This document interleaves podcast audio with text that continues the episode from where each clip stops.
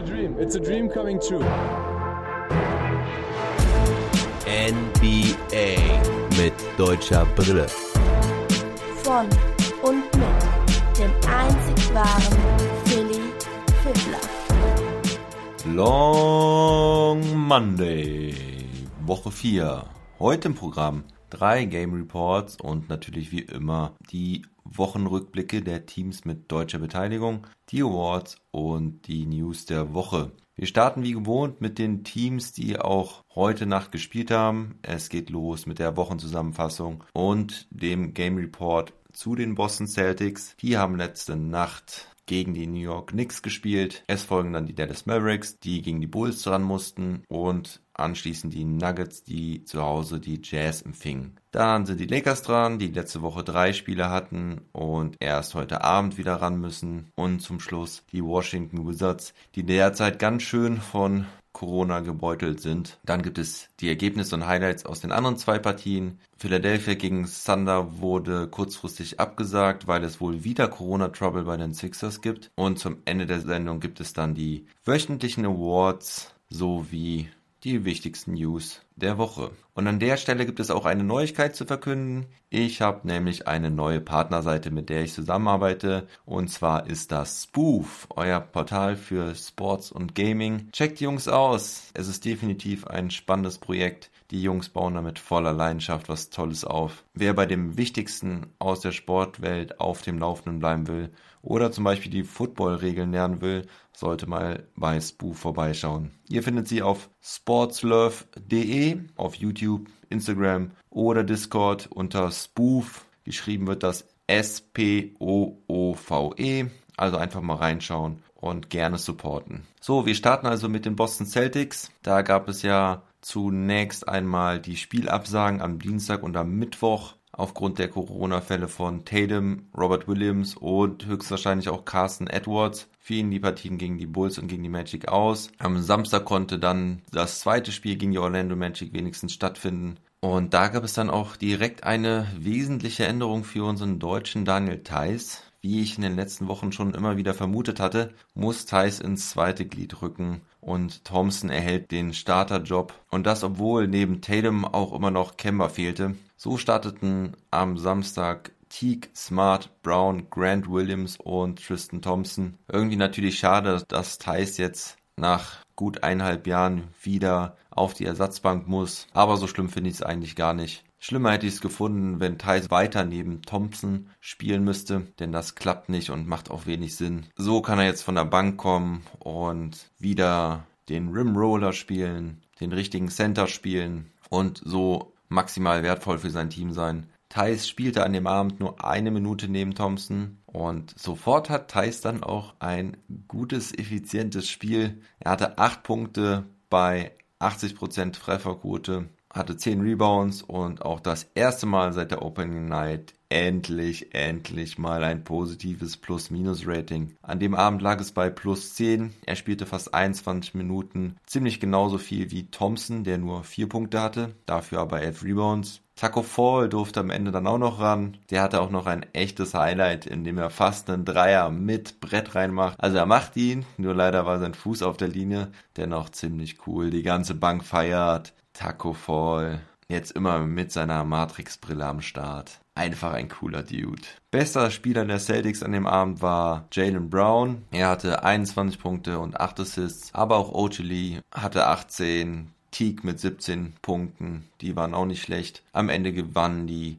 Celtics dann recht deutlich mit 124 zu 97. Heute Nacht mussten sie dann gegen die New York Knicks ran. Die Knicks mit fünf Niederlagen in Folge, nachdem sie ja einen ziemlich guten Saisonstart hatten und dabei auch Teams wie die Bucks, die Jazz und die Pacers geschlagen haben. Derzeit stehen sie bei 5 und 8. Kemba Walker war wieder zurück, er allerdings mit Minutenlimit, also er durfte maximal 20 Minuten spielen laut der medizinischen Abteilung. Er startete neben Smart, Brown, Grant Williams und Tristan Thompson, also Thais wieder auf der Bank. Ich denke, das wird jetzt auch die Regel sein, dass er von der Bank kommt, es sei denn, Thompson fehlt verletzungsbedingt. Neben Tatum, Robert Williams und Edwards fehlen außerdem Romeo Langford und auch Taco Fall, der wohl eine kleinere Blessur am Knöchel hat. Bei den Knicks starten Peyton, Barrett, Bullock, Randall und Robinson. Bei ihnen fehlen Alec Burks und Frank Nikitina. Und Kemba sollte direkt mal einen guten Einstand haben, fängt direkt mal einen Ball ab, dann Pick and Roll mit Tristan Thompson, welches Thompson mit einem freien Dank abschließen kann. Kemba mit einigen guten Pässen, aber seine Mitspieler scheinen dafür noch nicht ganz bereit zu sein. Sie sind die schnellen Pässe wohl nicht mehr gewöhnt, können die Bälle oft nicht fangen.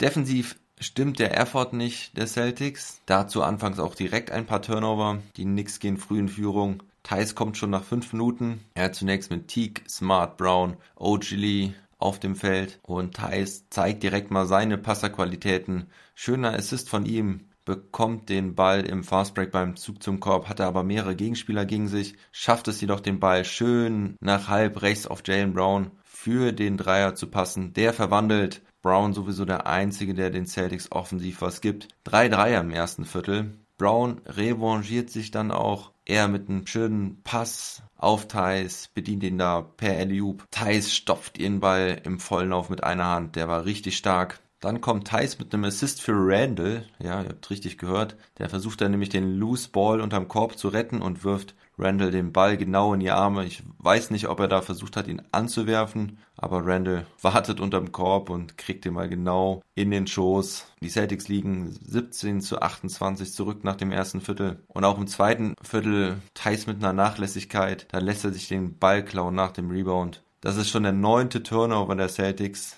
nach gerade mal elf, zwölf Minuten, wenn überhaupt. Kemmer zeigt dann wieder seine Spielmacherqualitäten. Er mit schönem No-Look-Pass auf Thais für den Dank. Acht Minuten noch zu spielen im zweiten Viertel. Thompson kommt wieder rein für Daniel Thais. Und dann geht bei den Celtics offensiv gar nichts mehr. Über vier Minuten ohne Field Goal. Zur Halbzeit steht es 35 zu 58, also nur 35 Punkte zur Halbzeit. Das ist mal richtiger 90er Jahres-Style. Und auch die zweite Halbzeit geht so grauenhaft weiter. Defensiv ist es zu einfach für den Knicks. Deswegen ersetzt Stevens früh Grant Williams mit Daniel Theiss. Nach nur einer Minute darf Theiss also wieder rein. Jetzt mal wieder Thompson und Thais zusammen, aber defensiv hat das auch nicht viel Impact. Offensiv sehen die Celtics jetzt wieder noch limitierter aus, aber auch die offenen Würfe treffen Walker und Smart nicht. Es dauert wieder über vier Minuten, bis die Celtics überhaupt punkten. Von 28 Dreierversuchen haben sie bislang nur vier getroffen. Immerhin erlöst Thais dann die Celtics mit einem Dreier. Die Knicks aber zwischenzeitlich schon mit 23 Punkten vorne. Beim nächsten Dreierversuch von Thais gibt es einen Airball. Der Ball fällt aber Pritchard in die Hände. Der Ball kommt wieder zu Thais. Der zieht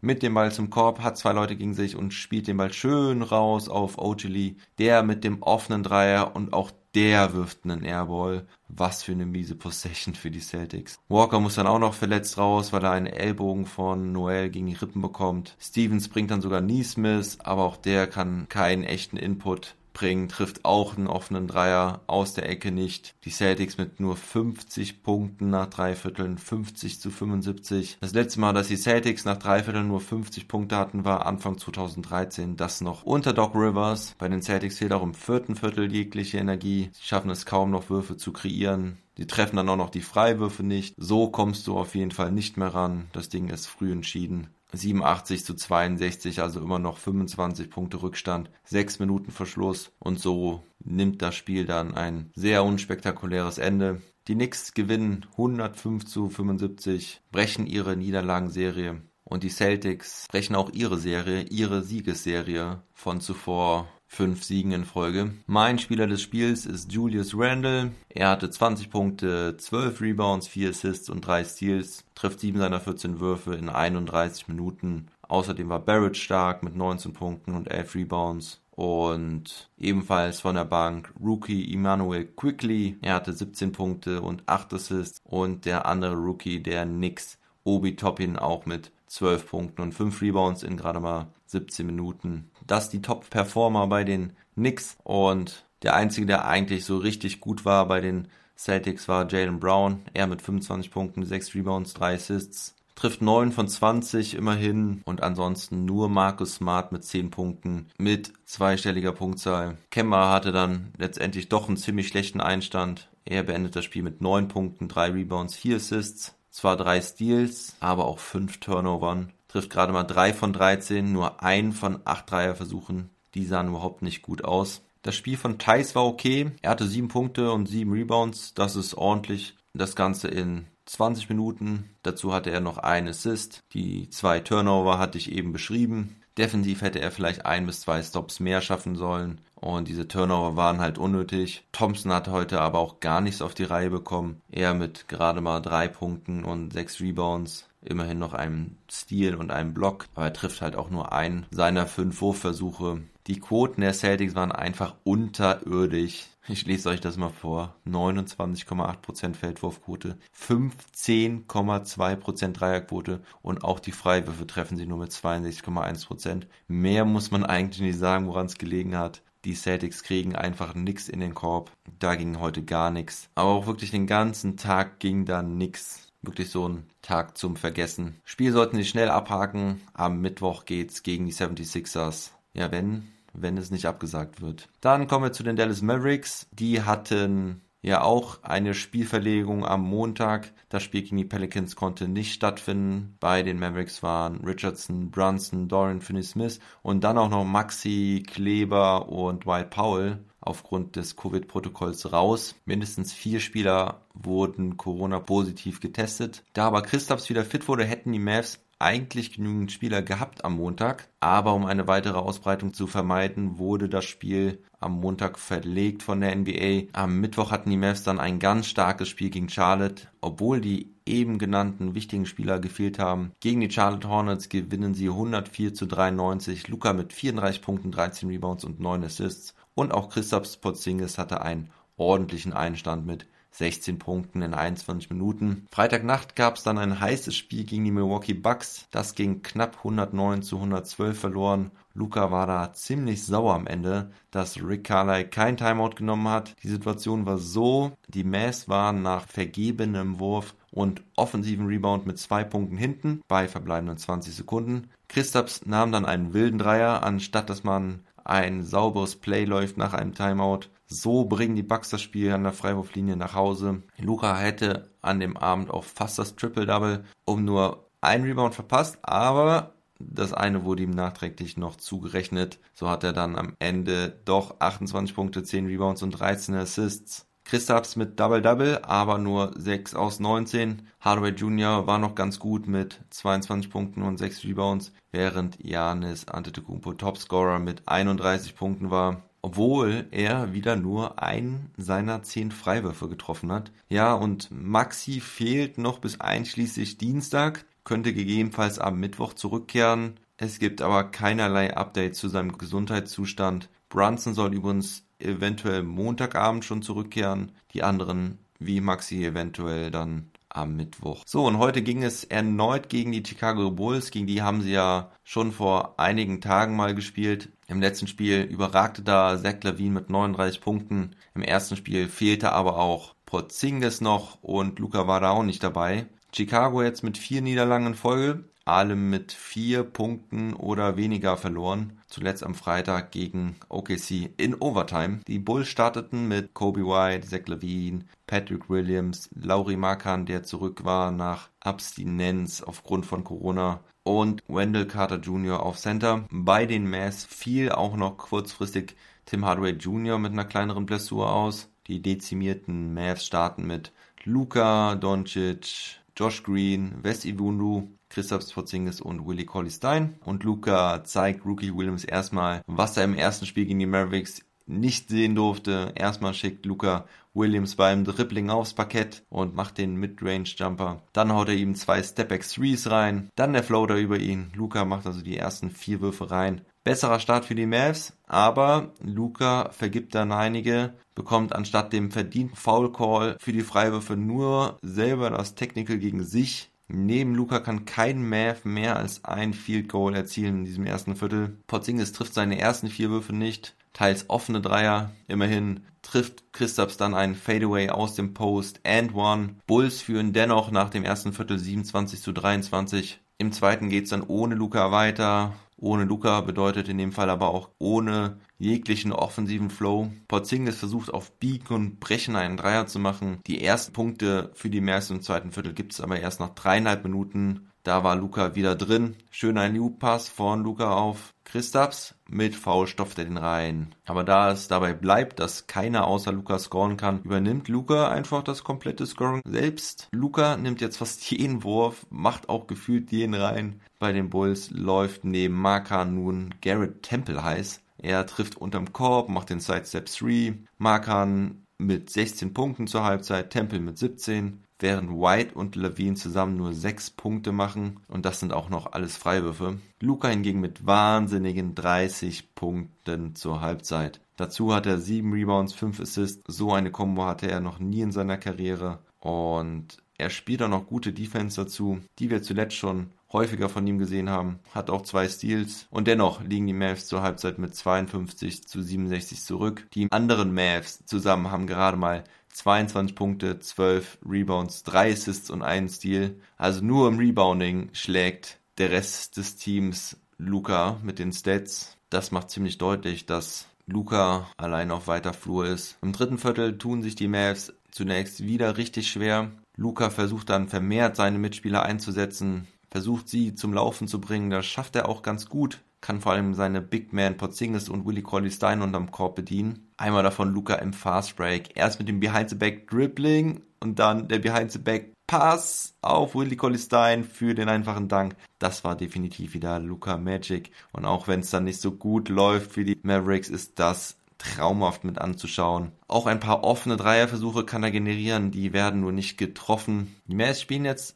bessere Defense, vor allem Iwundu gefällt mir echt gut in der D, auch eigentlich das ganze Spiel über. Die Mavs kommen so auf 9 Punkte ran. Dann folgt allerdings ein 8-0-Run der Bulls. Tyrell Terry kommt dann rein, nachdem Nate hinten in der ersten Halbzeit seine Chance nicht nutzen konnte. Er direkt mit gutem Impact zieht das Offensivfoul beim Fastbreak und in der nächsten Situation fängt er einen Pass ab. Dennoch, die Bulls bleiben konzentriert. Nach dem dritten Viertel 89 zu 75. Anfang des vierten bekommt Luca seine Pause. KP wirft weiter nur Backsteine. Luca kommt dann nochmal rein bei 83 zu 99. Da sind noch siebeneinhalb Minuten zu spielen. Luca auf Iwundu. Da macht er endlich mal einen Dreier rein. Luca auch noch mit ein paar weiteren schönen Assists. Selber kann er nicht mehr so gut scoren, ist etwas abgekühlt in der Halbzeit. Und die Bulls können immer wieder diesen 15-Punkte-Vorsprung herstellen. Immer wieder ist es Markan, der unterm Korb punkten kann. Dazu kommen dann noch ein paar Turnover für die Mavs und nach einem solchen dann drei Minuten Verschluss ist das Spiel entschieden. Otto Porter Jr.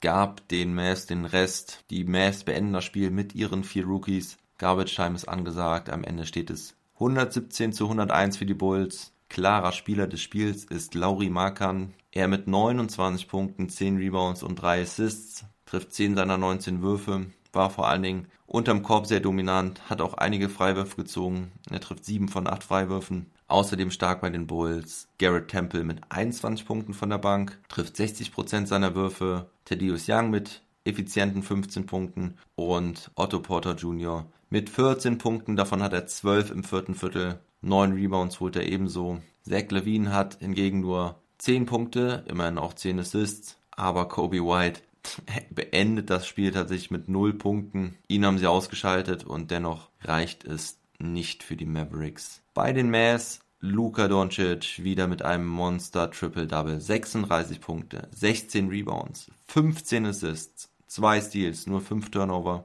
Er trifft 13 seiner 30 Würfe, 6 von 11 Dreiern, 4 von 6 Freiwürfen. Er spielt 37,5 Minuten. Luca tritt mit dieser Statline wieder in einen ganz besonderen Club ein. Er ist einer von sieben Spielern, die ein 30, 15, 15 Spiel auflegen. Der große Oscar Robertson war bekannt dafür, diese Deadlines aufzulegen. Wenn ich es richtig in Erinnerung habe, hatte er sieben solcher Spiele, Will Chamberlain zwei und Luca jetzt wie gesagt mit einem 30, 15, 15 Spiel in diesem besonderen Club der sieben. Aber Luca alleine reicht nicht. Christoph Porzingis hat zwar 20 Punkte und 8 Rebounds, trifft aber keinen seiner sieben Dreierversuche. Willie Cauley Stein noch mit 10 Punkten, James Johnson mit 10 Punkten, aber der Rest der Mavs relativ schwach im Scoring. Trey Burke und Boban waren richtig schwach. Burke nur mit 5 Punkten in 28 Minuten. Boban spielte nur 6,5 Minuten, funktionierte aber auch gar nicht, hatte nur 2 Punkte, trifft nur einen seiner vier Würfe. und lässt sich da auch unterm Korb ziemlich oft die Rebounds wegschnappen. Wurde zweimal geblockt. Ja, Boban sowieso relativ schwach in den letzten Spielen. Weiß ich gar nicht, was da los ist bei ihm. Ja, und wenn man auf die Team-Stats guckt, fällt auf, dass die Bank der Bulls, die der Mavs, extrem ausscored. 61 zu 22 bei den Bankpunkten. In der Zone gewinnen die Bulls 64 zu 58. Dazu schicken die Mavs die Bulls 33 Mal in die Freiwurflinie. Also das auch das große Problem der Mavericks in diesem Spiel. Sie schaffen es einfach nicht, die Zone zuzumachen. Sie schaffen es nicht, dem Gegner unterm Korb beim Scoren zu bedrängen. Defensiv ist das zu schwach und offensiv war es nur Luca. Die Mavs nagen ein bisschen am Zahnfleisch, ihnen fehlen halt einfach sehr wichtige Spieler. Also Josh Richardson, Maxi Kleber, Dorian Finney-Smith kannst du in der Defense einfach nicht ersetzen. Außerdem geben sie dir alle offensiv noch was. Dazu fehlen noch Jalen Brunson und Dwight Powell. Da ist ein Back-to-Back -Back heute Abend gegen die Raptors nicht hilfreich, aber die Raptors haben auch ihre Probleme. Vielleicht geht da ja was. Wir gehen zu den Denver Nuggets. Die Nuggets starten die Woche mit einer Niederlage gegen die Brooklyn Nets mit 116 zu 122. Das waren noch die Nets vor dem Blockbuster Trade. Dann liefen die Nets in Halbzeit 2 heiß von Downtown und so verspielten die Nuggets eine Führung von 18 Punkten. Durant war Topscorer mit 34 Punkten. Hartenstein hatte Drei Punkte, vier Rebounds, drei Assists und auch zwei Blocks. Aber vor allen Dingen das Top-Play vom Dienstagabend. Das war ein krachender Dank über Joe Harris und das war richtig, richtig nice. Am Donnerstag gewannen die Nuggets dann relativ klar gegen die Golden State Warriors. Trotz 35 Punkten von Steph Curry gewinnen die Nuggets 114 zu 104. Jokic mal wieder mit einer Triple-Double-Glanzleistung. Er mit 23 Punkten, 14 Rebounds, 10 Assists und auch 3 Steals. Hartenstein nur mit fast 7 Minuten, spielte nur in Halbzeit 1. Er konnte sich nicht groß auszeichnen, kam auf lediglich 2 Punkte, 1 Rebound und 1 Block. Heute Nacht dann das Aufeinandertreffen mit den Utah Jazz. Das erste Mal nach der verrückten 7-Spiele-Serie in der Bubble. Man erinnere sich, die Nuggets lagen schon 3-1 hinten und gewinnen das Spiel 7 mit 80 zu 78. Conley hätte die Serie fast doch noch mit der Sirene zugunsten der Jazz entschieden, aber sein Dreier fällt raus. Es war auch der Shootout zwischen Mitchell und Murray. Mitchell hatte da 36,3 Punkte im Schnitt, hatte ein Game mit 57 und eins mit 51 Punkten dabei. Murray mit 31,6 Punkten im Schnitt und auch mit 2,50 Punkte spielen. Beide dabei mit Wahnsinnsquoten. Ich war gespannt, ob wir ein bisschen von diesem Feuer in diesem Spiel sehen werden. Und ich sollte zumindest nicht ganz enttäuscht werden. Die Jazz zuletzt mit vier Siegen in Folge waren am Freitag gegen die Hawks mit 116 zu 92. Sie sind Dritter in der Conference mit acht Siegen und vier Niederlagen und kommen mit Conley, Mitchell, O'Neal, Bogdanovic und Gobert in der Starting Five. Joe Ingles ist noch weiter verletzt. Die Starting Five der Nuggets sah wie folgt aus. Jamal Murray, Gary Harris, der wieder da war, Will Barton, Paul Millsap und Nikola Jokic. Michael Porter Jr. fehlt währenddessen immer noch. Die Jazz starten heiß, treffen sieben ihrer ersten acht Würfe, davon drei Dreier, 17 zu 7, schnelle Führung. Dann schaffen die Nuggets aber endlich mal ein paar Stops und vorne bekommt der Joker die Chance zu scoren. Und das macht er dann auch gleich, hat schon früh zwei Dreier auf dem Konto und nach einem Fast Break Dunk hat er dann schon zehn Punkte nach knapp sieben Minuten und nach ein bisschen Zeit taut auch Murray auf. Er versprüht einen Hauch von Play of Murray, trifft fünf seiner ersten sieben Würfe, auch einen Dreier mit ganz schnellen Release. Murray sagte übrigens gestern, dass er Probleme mit seinem Ellbogen hatte und der hat ihn nicht nur bei den Freiwürfen gestört. Das soll jetzt besser sein und so sieht das auch aus. Nach dem ersten Viertel steht es 31 zu 32. Im zweiten Viertel starten Campazzo, Morris, Dozier, Green und Hartstein. Das bislang beste Defensiv-Line-Up, welches mindestens 20 Minuten zusammen auf dem Feld stand. Dies Line-Up mit einem Defensiv-Rating von circa 83, das ist wirklich stark. Diesmal klappt das aber ganz und gar nicht gegen die Jazz, die noch mit Conley und Gobert auflaufen. Noch keine drei Minuten im zweiten Viertel gespielt und schon steht es 33 zu 42. Hartenstein muss dann auch wieder direkt auf der Bank Platz nehmen. Für ihn kommt der heiße Murray wieder rein. Hartenstein konnte einen Loop-Anspiel nicht verwandeln und in einer anderen Situation versucht er den Offensiv-Rebound gegen Gobert zu holen. Er hat auch die bessere Position, kommt zunächst an den Ball, wird dann aber klar von Gobert gefoult. Der Pfiff kommt allerdings nicht. Jokic und Murray bringen die Nuggets dann aber wieder zurück. Murray weiter richtig heiß, trifft auch den Dreier mit Foul. Ein weiterer Stepback 3. Das macht richtig Spaß, dem Jungen wieder so zuzugucken. Das ist der Playoff Murray, den wir uns am liebsten jeden Abend wünschen würden. Er beendet die Halbzeit mit 24 Punkten. Währenddessen kann Mitchell noch so gar nicht seine Playoff-Form erreichen. Er nur mit zwei Punkten trifft nur ein aus neun Würfen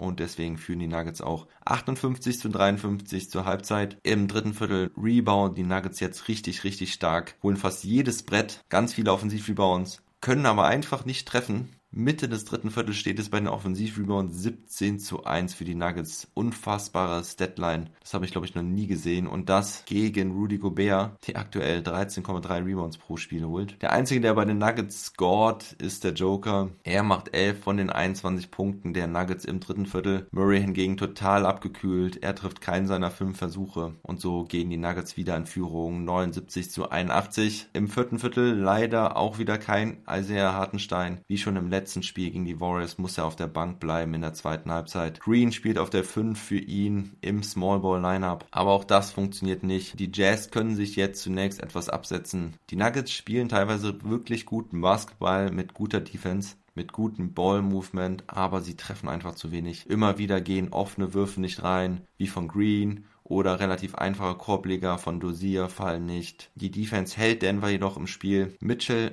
taucht auch etwas auf, trifft zwar keine Würfe, aber macht jetzt einige Punkte am Korb, inklusive eines furiosen Dunks nach schönem No-Look-Bounce-Pass von Gobert. Und eigentlich nur, wenn die Jazz vier Freiwürfe hintereinander verwerfen, bleiben die Nuggets im Spiel. Von Gobert kennt man sowas ja, aber von Conley nicht. Er trifft heute Abend keiner seiner vier Freiwürfe. 102 zu 102 bei 70 verbleibenden Sekunden. Mitchell Jetzt mal mit einem schönen Turnaround-Jumper in der Nuggets Offense verwirft Jokic den Dreier. Morris holt den Offensivrebound, er zieht zum Korb, doch wieder mal ein verlegter, relativ einfacher Korbleger. Auf der Gegenseite zieht O'Neal die Freiwürfe und er macht sie. Murray macht nochmal den tiefen Dreier nach dem Timeout. Nur noch zwei Punkte, aber die Jazz closen das Game mit einem Dank von Gobert und die Nuggets erreichen wieder nicht die positive Bilanz und können wieder keinen entscheidenden Schritt nach oben machen. Endergebnis 105 zu 109. Mein Spieler des Spiels ist Jordan Clarkson. Er mit 23 Punkten,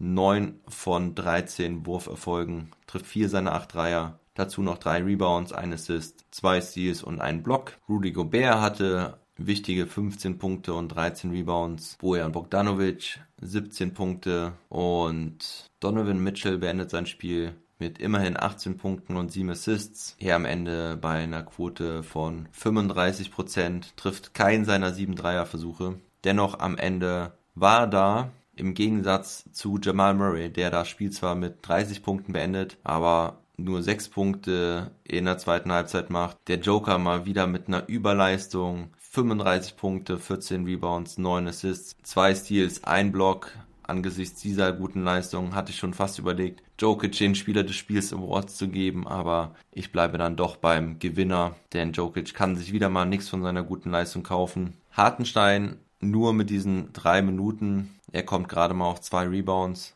hat eine nicht ganz so gute Passage, aber das ist nicht nur ihm zuzurechnen. Verrückt, dass die Nuggets dieses Spiel verlieren, obwohl sie 23 Offensiv-Rebounds holen gegenüber 7 der Utah Jazz. Die Nuggets treffen halt nur 40% aus dem Feld, die Jazz 51,3%. Die Dreierquote der Nuggets noch ordentlich mit 37,8%, aber die Jazz treffen auch starke 40,5%. Insgesamt haben die Jazz 24 Würfe weniger als die Nuggets, gehen aber auch 13 mal mehr an die Linie und dennoch ist es verrückt, dass die Nuggets so ein Spiel nicht gewinnen können. Ja, woran lag es denn? Jokic und Murray machen zusammen 18 Würfe im Zweierbereich, der Rest des Teams gerade mal 8. Harris mit 0 von 4 Zweiern, Green mit 1 aus 5, Bart mit 1 aus 5. Also diese Korbleger, von denen ich vorhin schon mal gesprochen habe, da kann man schon sagen, dass es am Ende die sind, die das Spiel entschieden haben. Vielleicht lag es etwas an der Konzentration, aber natürlich ist Gobert da auch immer ein Faktor mit seiner Größe.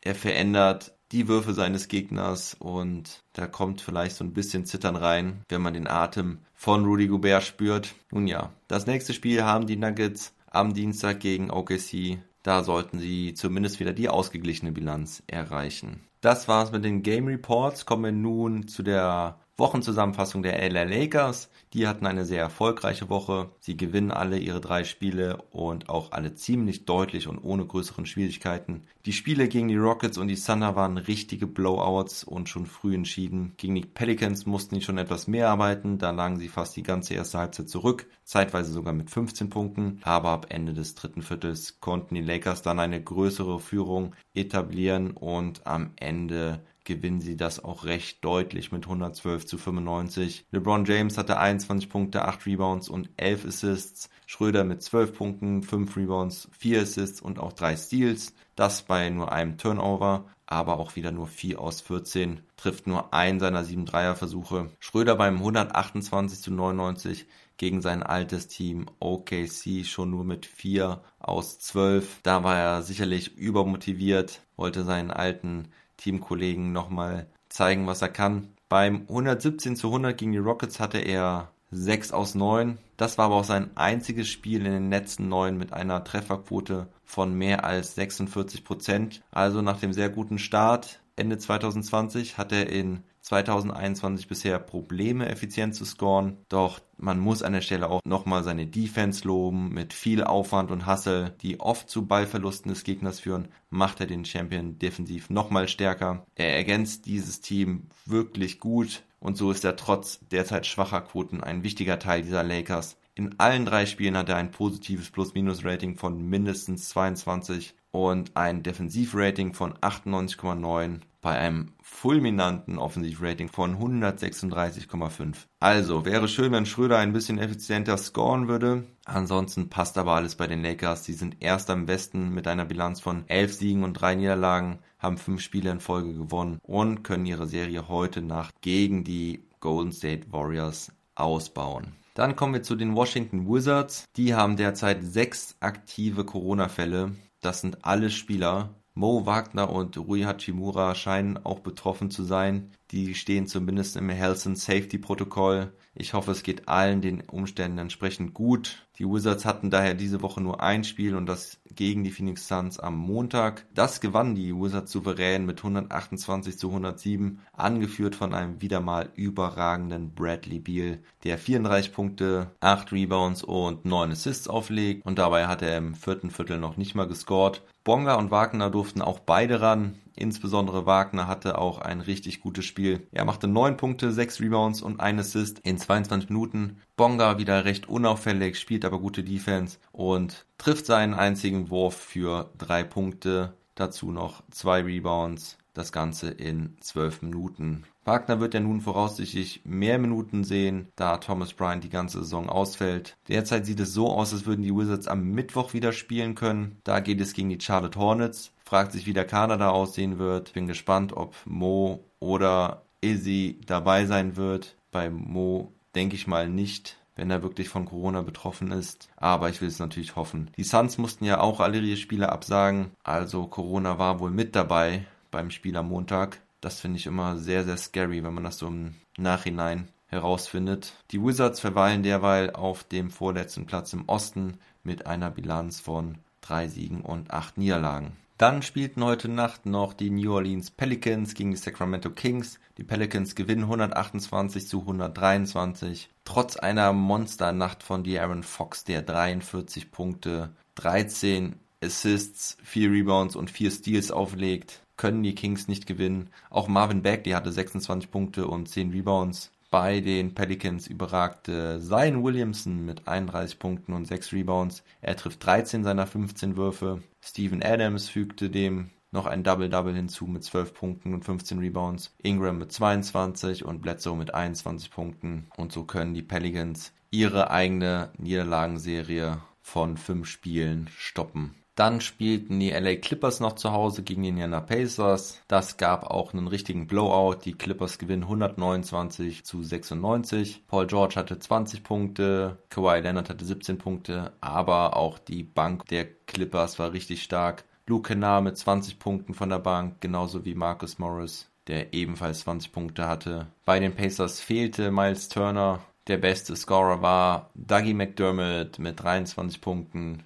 Sabonis hatte 19 Punkte, 14 Rebounds und 6 Assists. Und die Clippers jetzt auch mit vier Siegen in Folge. Das war's mit den Spielen für heute. Kommen wir nun zu den Awards der Woche. Das German Player of the Week kann eigentlich nur eines sein, auch wenn wir ein paar gute dabei hatten. Thais hatte ein paar schöne Danks dabei, auch Schröder hatte ein paar schöne Aktionen dabei. Ich erinnere mich an diesen halb Fake Pass, halb Hesitation Floater von der Baseline. Aber ich habe mir auch nicht alle aufgeschrieben, denn eigentlich war von Anfang an klar, dass der Dank von Isaiah Hartenstein gegen die Brooklyn Nets, gegen Joe Harris, das Top-Play von Dienstag, auch das German Play of the Week sein muss. Glückwunsch an Isaiah Hartenstein zu seinem schon zweiten Play of the Week. Der German Player of the Week war gar nicht so einfach, weil kaum Deutsche gespielt haben. Maxi hat nicht gespielt, Wagner und Bonga haben nur ein Spiel gemacht. Hartenstein nur sehr limitierte Minuten bei den Nuggets derzeit. Also eigentlich kann es nur Dennis oder Daniel sein.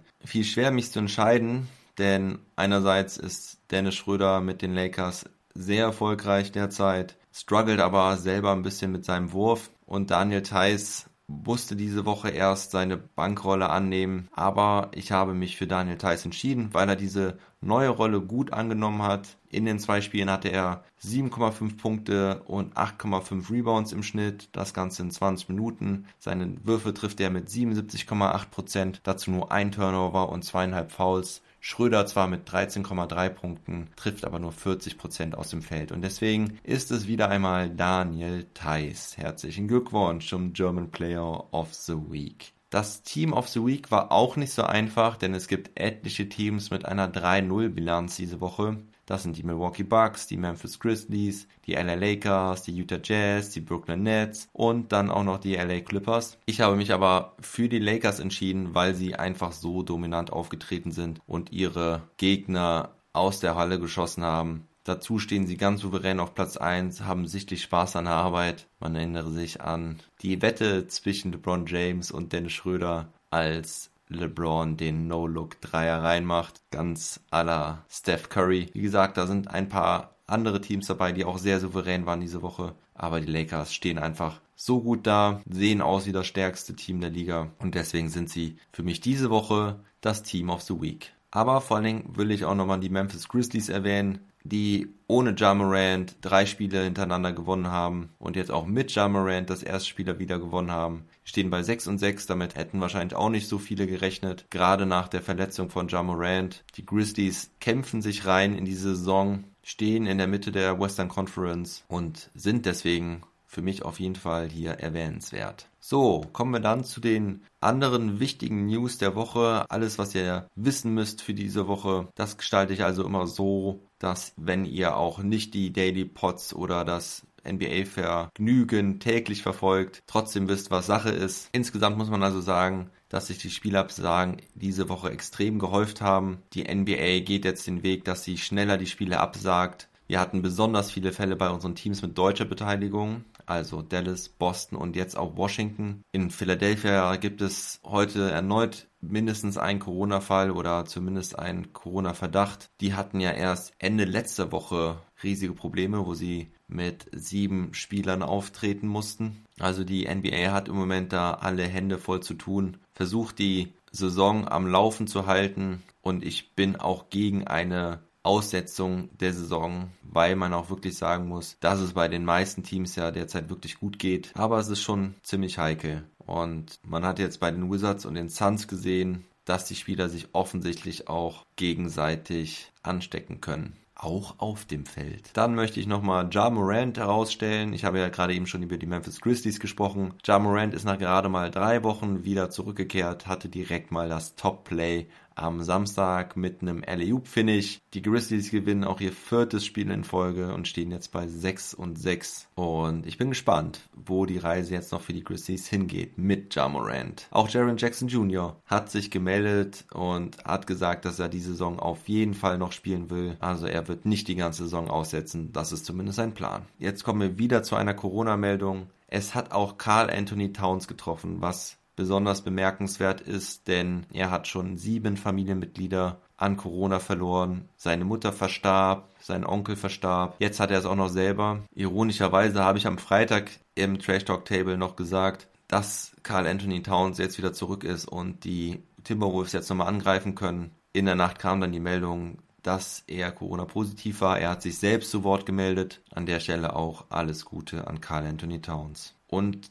jemand anders hat sich auch krank gemeldet und zwar ist es Caris LeVert. Der hat ein Problem mit seiner Niere. Und ich muss gestehen, ich habe es leider nicht ganz verstanden, was es bedeutet. Mass in the Kidney. Vielleicht könnt ihr es euch selbst übersetzen. Ich weiß nicht, ob es ein Nierenstein ist oder sogar auch ein Tumor sein kann oder sowas. Also Kidney heißt auf jeden Fall Niere. Mass ich würde einfach mal sagen, dass es bedeutet, dass da ein Körper ein Geschwür ist oder sowas. Also Caris LeVert fehlt auf jeden Fall erstmal. Man weiß nicht, wie lange er fehlen wird. Auch hier an dieser Stelle gute Besserung. Er war ja gerade erst in dem Harden Trade nach Indiana gekommen und dann diese Meldung zu LeVert. Wenn wir aber bei dem Trade von Harden schon sind, der hat in seinem ersten Spiel mal direkt ein 30 Punkte Triple-Double aufgelegt in seinem Debüt für sein neues Team. Das hat noch nie einer geschafft. Harden mit viel Lachen im Gesicht legt er 32 Punkte, 12 Rebounds, 14 Assists auf. Zwar auch 9 Turnover, aber auch Durant scheint offensichtlich davon zu profitieren. Er direkt mit 42 Punkten. Sie gewannen auch ihr Spiel gegen die Orlando Magic 122 zu 115, trotz Vucevic's Monster Game, 34 Punkte, 10 Rebounds, 7 Assists und 5 Steals. Die Orlando Magic jetzt auch nach einem guten Start in die Saison mit 5 Niederlagen in Folge